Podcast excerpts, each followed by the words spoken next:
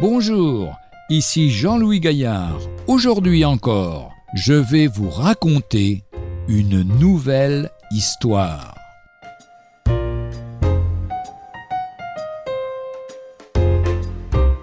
La parabole du fil de fer. Près de ma maison, il y a un arbre. Lorsqu'il était petit, il portait une étiquette avec son nom, fixée par un mince fil de fer.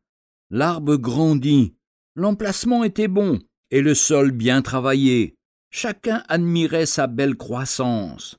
Un jour il tomba malade, s'arrêta de pousser, les feuilles devinrent pâles. Nous nous demandions ce qu'il avait, et nous avons découvert alors que le fil de fer s'était incrusté dans l'écorce, empêchant ainsi l'afflux de la sève. Après l'avoir retiré avec précaution, l'arbre reprit vie. Que de fils dans la vie des chrétiens, en fer, ou peut-être en or, ou en argent.